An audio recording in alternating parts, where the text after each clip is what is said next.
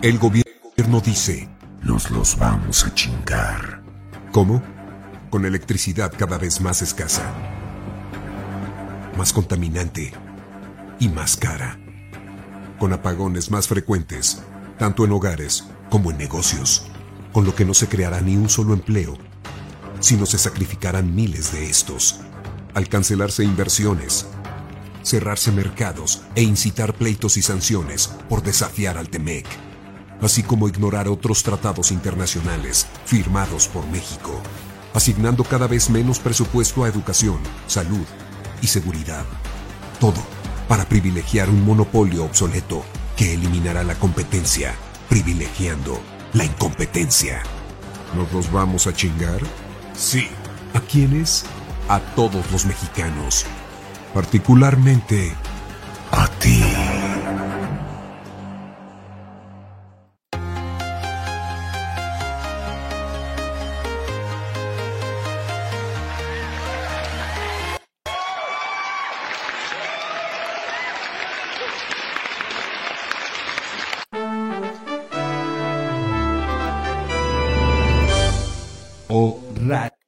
¿Cómo están amigos? Excelente. ¿Qué día es hoy? Jueves, ¿verdad? Se me olvidó qué día es hoy. Ah, es jueves de la caminera. A las 7 de la noche, Fernando Galindo en la caminera. No se les olvide. Va a estar brutal. Tiene súper invitadazo. Déjenme ver, déjenme ver si, si, si por aquí tengo la información de Fer. Ay, ay, ay. ¿Cómo se llama su invitado? Eh, doctor Francisco Burgoa abogado constitucionalista. El tema va a ser la revocación de mandato y el testamento político de Obrador. Va a estar calientísimo. Van a analizar desde, el, desde la materia de constitucional. Y vale la pena platicar con un constitucionalista. A veces los comunicólogos o los opinólogos o, o quienes no somos expertos en constitucional cometemos el error de pues decir barbaridades, este, como su servidor. Pero cuando ya hay un constitucionalista ya te puede hacer el análisis perfectamente pegado a la ley. No se lo pierdan, 7 de la noche, Fernando Galindo, La Caminera. Y bueno, denle like a este video, no, o si no les gusta, denle dislike, suscríbanse al canal, activen la campanita, compártanlo.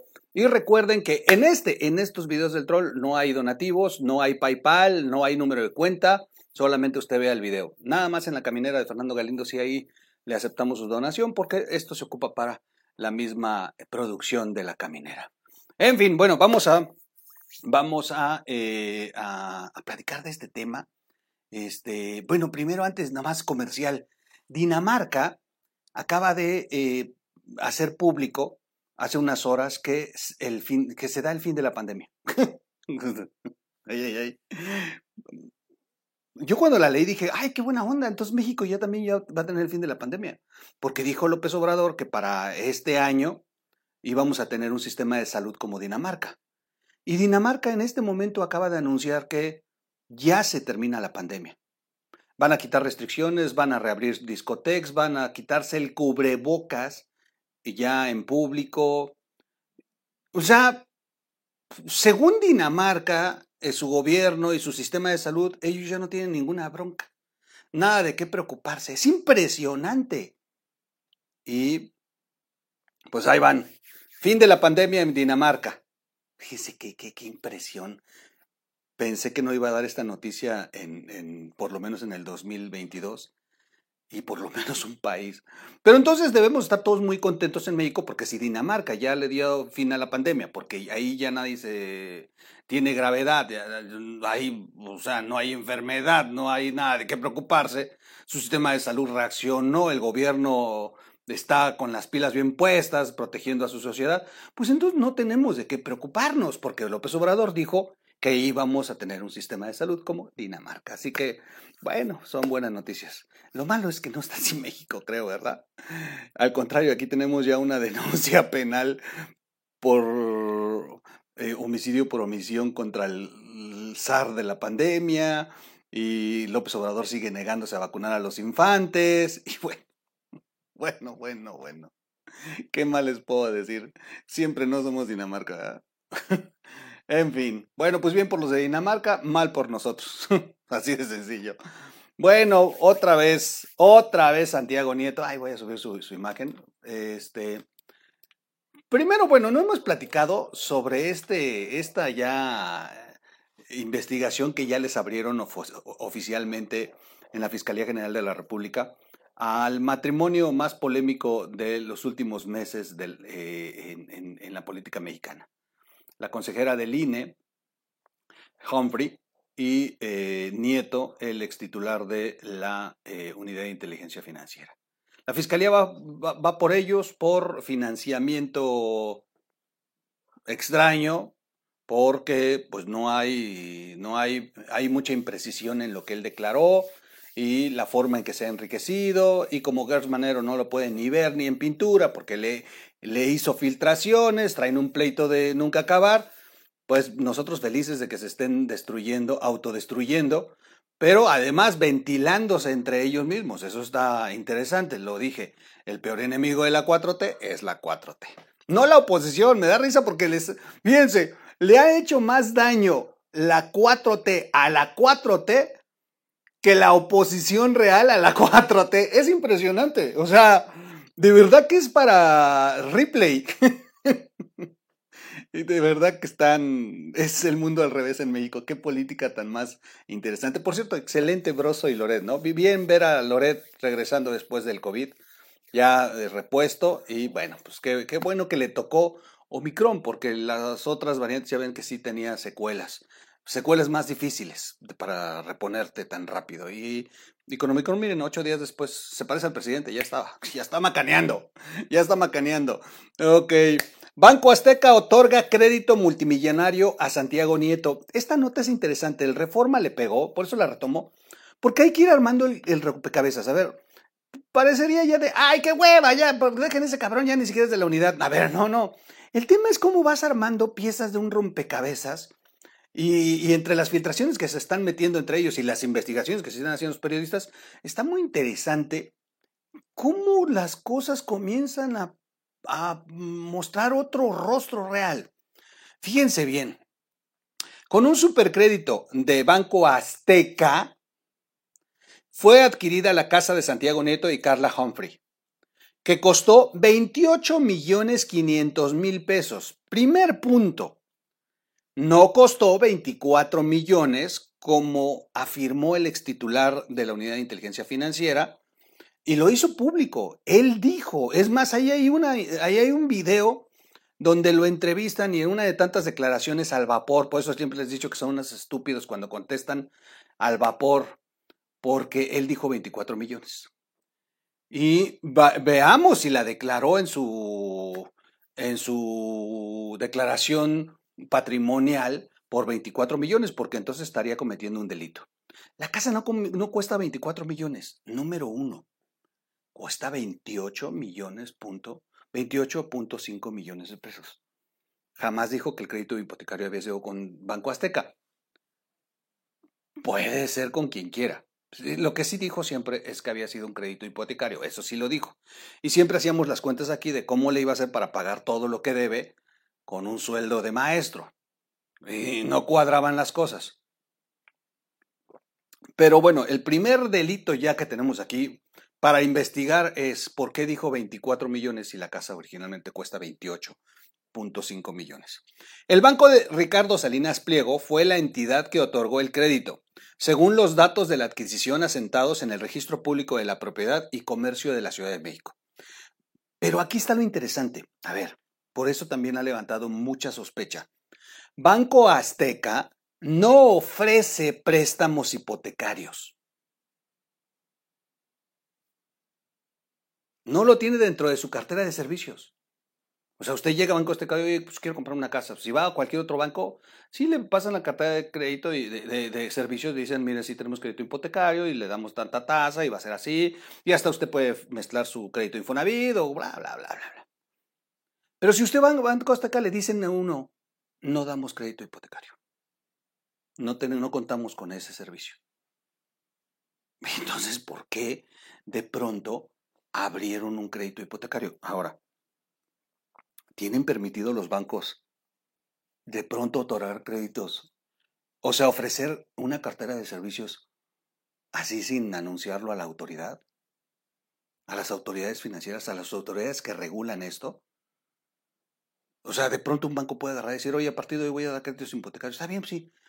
pero no hay un procedimiento ante las autoridades que regulan a las emisoras financieras para, para saber si están otorgando los créditos bajo una base de capital y que no vaya a ser un tema de lavado de dinero?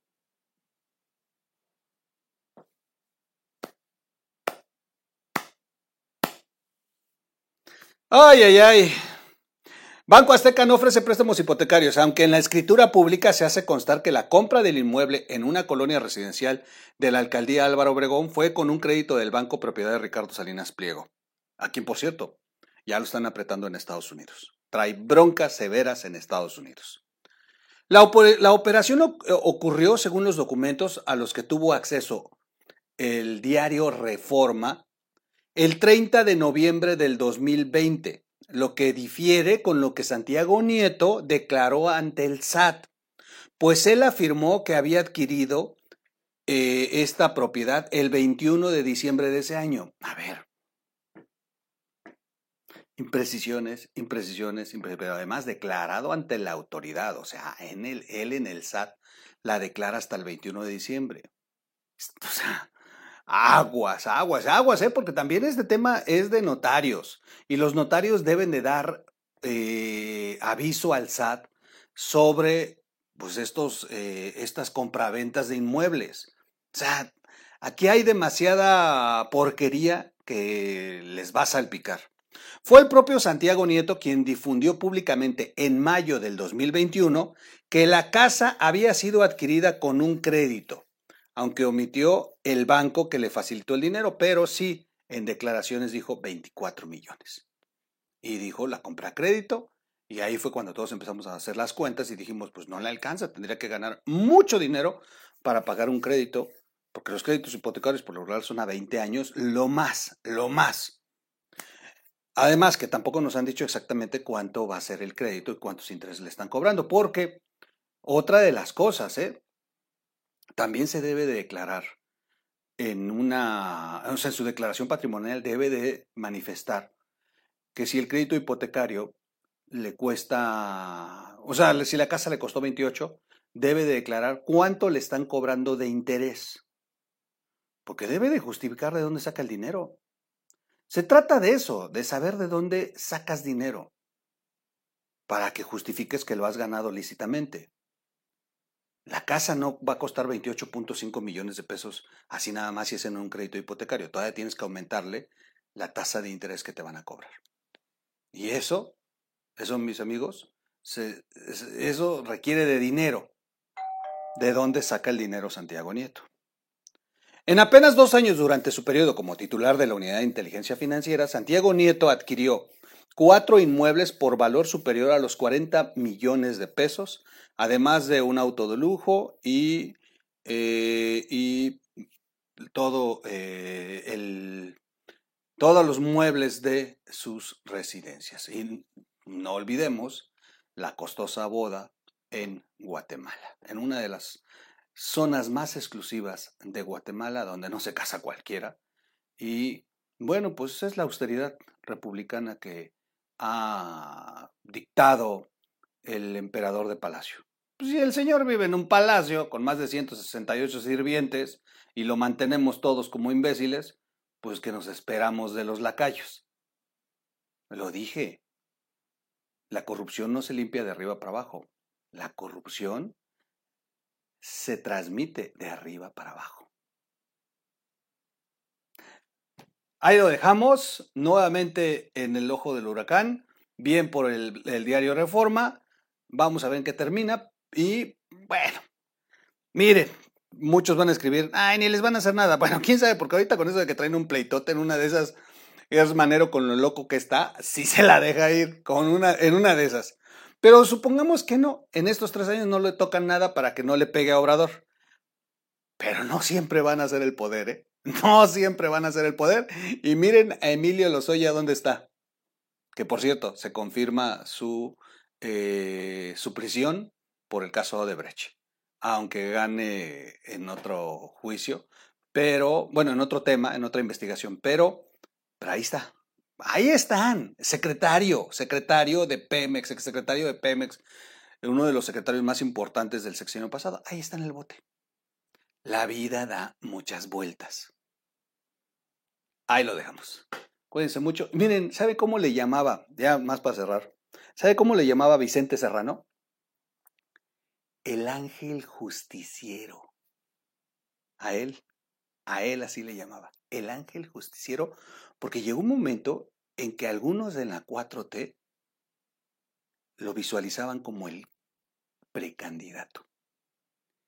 Y muchos eh, hemos opinado que, que, yo creo que se, le, se la creyó Santiago Nieto y se excedió.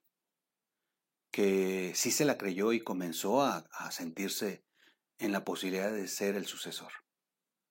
Y, y yo creo que las mismas corrientes internas de Morena y el, y el monarca de Palacio fueron los que le han puesto el estate quieto. Sin duda. Luego su alianza con Monreal. Y bueno, ahí está la historia. Cuídense mucho. Nos vemos en el siguiente corte.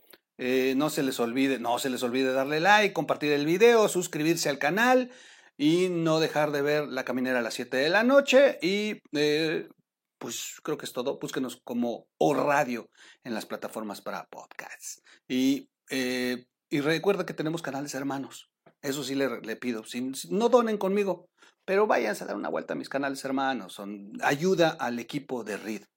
Los chicos ganan de estas monetizaciones y hacer canales de otro tipo, pues le va a divertir. Ahí hay un canal que informa de otros temas. Entre, o tenemos RID Noticias, donde se están subiendo podcasts muy interesantes de Loret, de, de, noticias en general. Vale la pena, vaya ahí a RID Noticias. Tenemos canales hermanos, de verdad dense una vuelta. De repente los estamos publicitando aquí en la misma comunidad. Gracias a todos. Nos vemos en el siguiente video. Vámonos. Ah, no me fui. Qué baboso.